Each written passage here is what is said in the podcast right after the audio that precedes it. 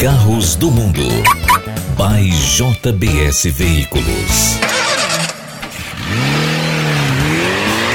Fala ouvintes, a gente tá de volta aqui no nosso podcast Carros do Mundo para falar com vocês. Eu sou Jorge Moraes e tô aqui no Tennessee antes de partir para a cobertura da CES, que é a Consumer Electronic Show, que acontece em Las Vegas. Fim de férias, mas eu quero traduzir aqui um papo muito legal que eu tô no podcast com Alexandre Gonçalves, que é empresário pernambucano que mora em Miami, que vai falar um pouco da gente, como é ter um carro e ter uma placa e transferir o automóvel ou não, e quanto ele paga de PVA por aqui. Isso é um papo que a gente bate com o Alexandre aqui no podcast, mas eu queria destacar para vocês o que vem pela frente aí. Na nossa cobertura de carros do mundo, by JBS, a gente vai encontrar a CES, que é a Consumer Electronic Show, e o que você espera dessa grande feira que foi responsável pela transferência do Salão de Detroit do mês de janeiro, do inverno de janeiro em Detroit, com menos 15, 20 graus negativos, hein? Imagina, neve para todo lado, zero grau também, porque zero grau é fio. Não tem essa. E aí o Salão de Detroit foi transferido para junho, começo de junho, para a gente acompanhar isso, mas lembrando a vocês que o que acontece?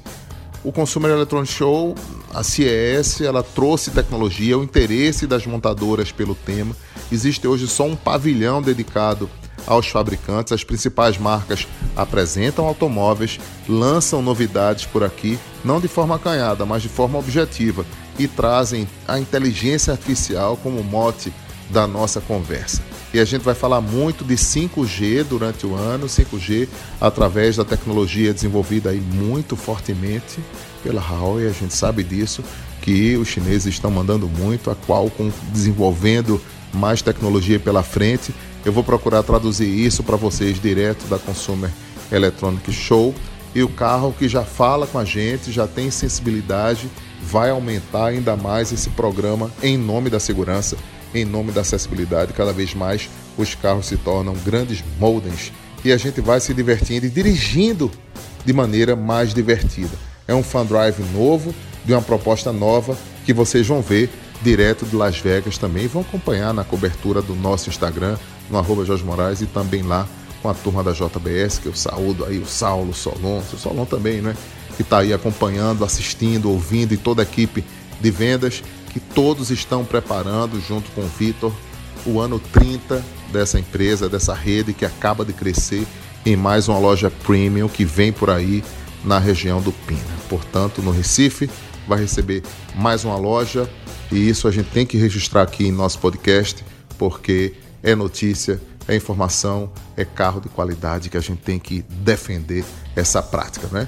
Portanto, a nossa conversa agora com Alexandre Gonçalves, que bate um papo aqui em nosso podcast para poder traduzir com a gente um negócio muito legal. E o papo é esperto. Acompanhe, porque aqui no Tennessee eu tô com ele e a gente vai falar sobre isso. E Carros do Mundo volta aqui a falar com você no nosso primeiro podcast do ano. E hoje eu estou aqui com uma figura super importante nos Estados Unidos, anda muito em Miami. Você precisa conhecer Alexandre Gonçalves. Ele é pernambucano, é um pernambucano que deu certo aqui na terra do tio Sam. Ele vai bater um papo com a gente para tirar algumas dúvidas.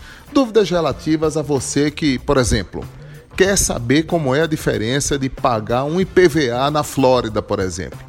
Aí a gente sabe que o negócio está cada vez mais caro, né? Janeiro começa aí a dar sinais de que você tem três parcelas para pagar do IPVA, se você não pagar em cota única. Mas como é que funciona aqui nos Estados Unidos, Alexandre? É um papo esperto aqui no nosso podcast Carros do Mundo. Você está muito elegante hoje, hein? Tá animado para o ano novo? Obrigado, estamos sim. É, então, o IPVA ele é feito é, mês a mês. O meu aniversário, por exemplo, é em fevereiro, então eu tenho um mês de fevereiro fevereiro inteiro para pagar, mas é, acredito eu que seja bem mais barato do que no Brasil. Me custa 60, 70 dólares no máximo um carro que eu tenho, uma van de sete lugares. É, tenho outro carro, um carro esportivo que me custa 45, 50 dólares por, por ano.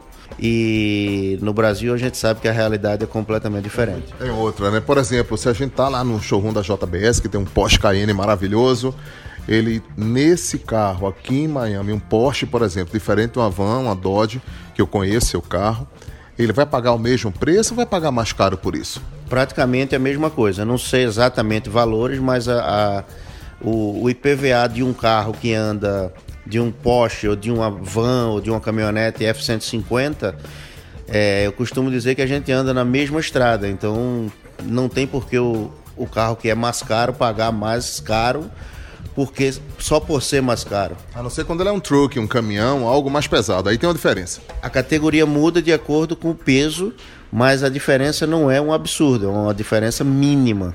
Alexandre, conta pra gente também no, no, lance da transferência, né? Eu falo muito isso com os meninos lá da JBS, a gente conversa sobre essa transferência, que é um negócio que é um calo no pé de quem compra um automóvel. Às vezes o Detran fecha, o sistema cai, é um processo. Ou seja, eu posso comprar um carro usado aqui nos Estados Unidos, não um carro novo, por exemplo, pode ser para um carro novo, e a placa é minha, não é do carro. Eu vou lá e coloco a minha placa, é isso aí? Sim, perfeitamente. É, o processo é muito simples. Você compra meu carro, eu vou numa agência de, de transferência que são todas terceiriza, é, terceirizadas, não é, não é como no Brasil que tem que ir ao Detran, não sei se funciona ainda diretamente. Quando é usado, você faz uma vistoria? Não. Antes em Miami tinha uma vistoria de poluição, mas isso cortou faz uns 20 anos já e não precisa de vistoria.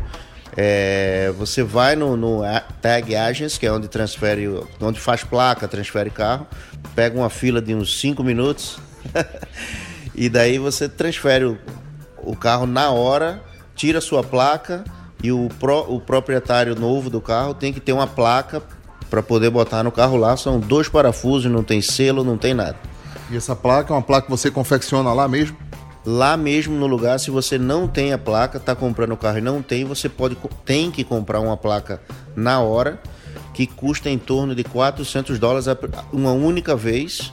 Você paga e já sai com o IPVA do ano nesses 400 dólares incluído e põe no carro na hora lá na frente. Você mesmo põe, não tem ninguém para pôr, não tem selo, não tem nada. O que vai custar mais caro é, na Califórnia agora, por exemplo, eu vi a onda da volta das placas pretas. As pessoas estão no modo vintage, buscando aquelas placas personalizadas, como acontece em Dubai também. Quanto mais perto do número um, mais cara é a placa, mais caro é o carro e a família real, né? Se aproxima bem da família real. Isso eu tenho observado, placas abaixo. Tem, inclusive tem um post no meu Instagram, arroba Jorge Moraes, um Lamborghini Urus lá, com uma placa abaixo de 100 quando você quer uma placa especial, você paga bem mais caro por isso? Então, minha filha tem um carro e ela tem uma placa com o time de Miami, o Miami Heat, e ela paga 30 dólares a mais, mas esse dinheiro é revertido em doação para o clube. E eles têm várias, várias entidades que ele.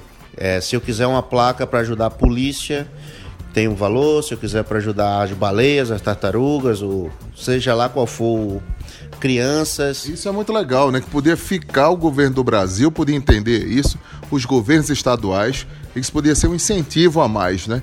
Para que esse imposto se tornasse uma nova realidade. Uma realidade que a gente quer simplificar a maneira de você ter uma placa, de você transferir um veículo e acabar com isso, né? Toda vez você tem que trocar de placa, você tem que trocar documento. É muito mais fácil ter uma placa associada ao seu CPF. Acho que funciona melhor dessa maneira. É um testemunho que a gente tem aqui em Miami. É muito mais fácil ter carro por aqui, né, Alexandre? Você que já morou no Recife, você que é pernambucano da Gema, torce pelo campeão brasileiro da Série C, tem que fazer justiça aqui, né? Faz tempo que você não ri. É verdade. Primeiro campeão brasileiro do ano. É, você tem, faz tempo. Agora é muito mais fácil, não é isso?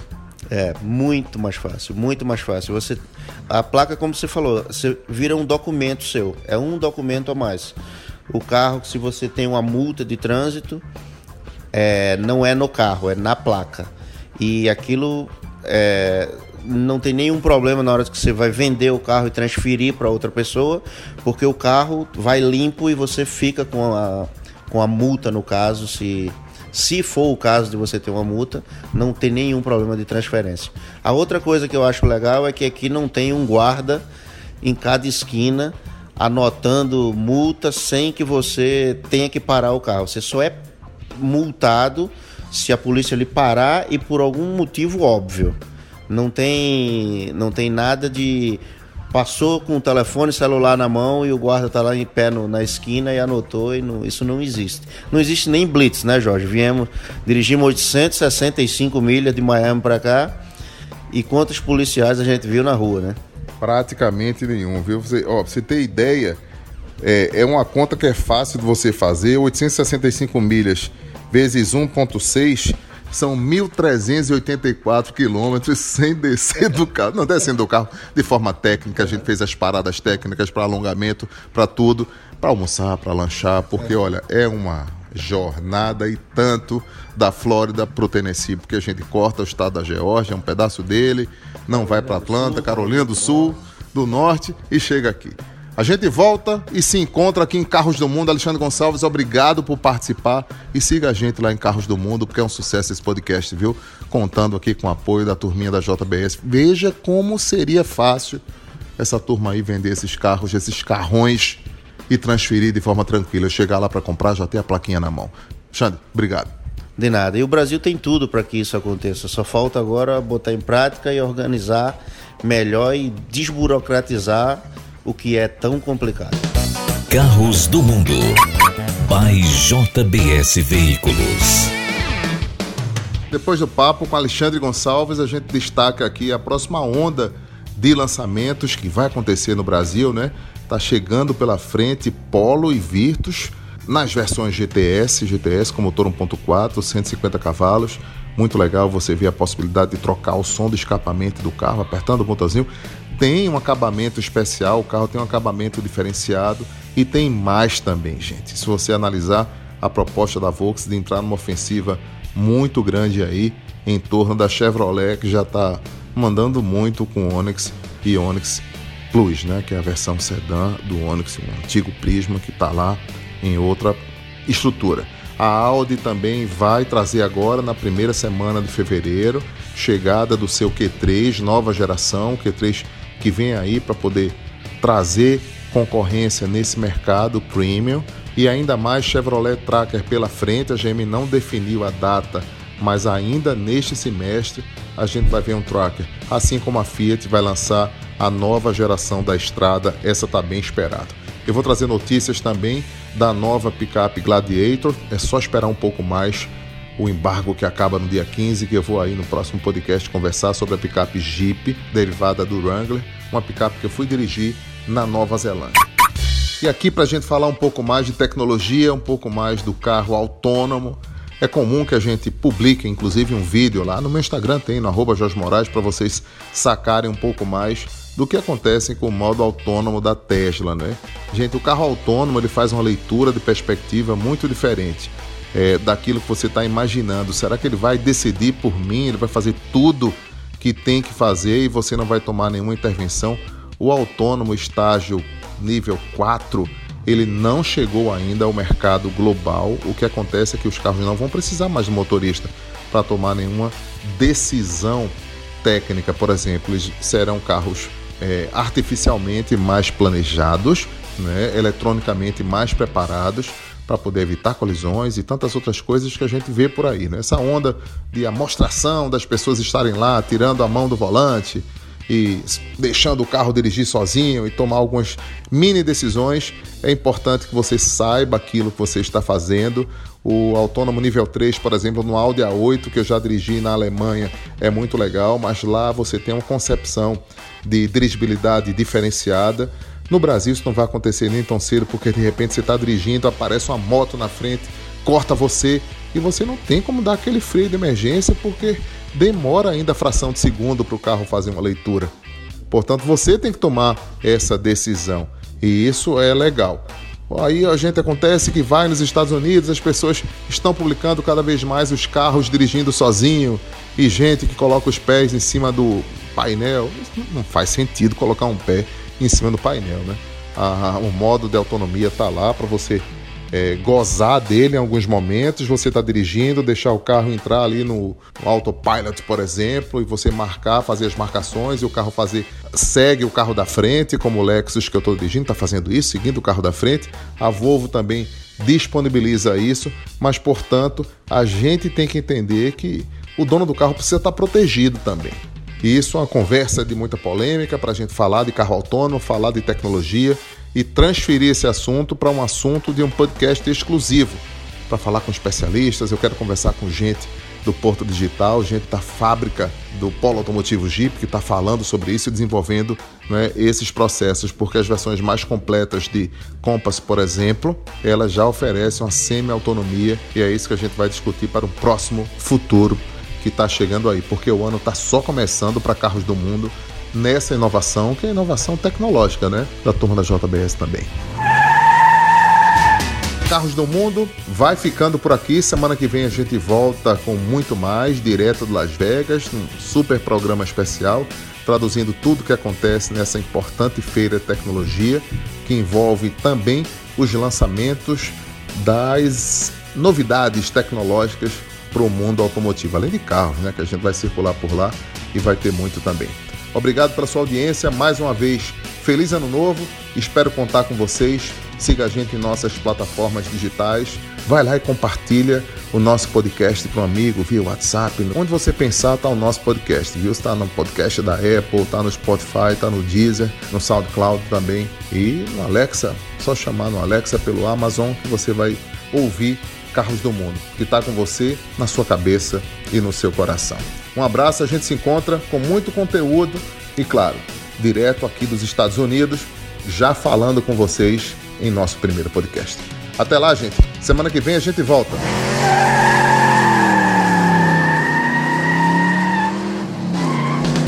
Carros do Mundo. By JBS Veículos.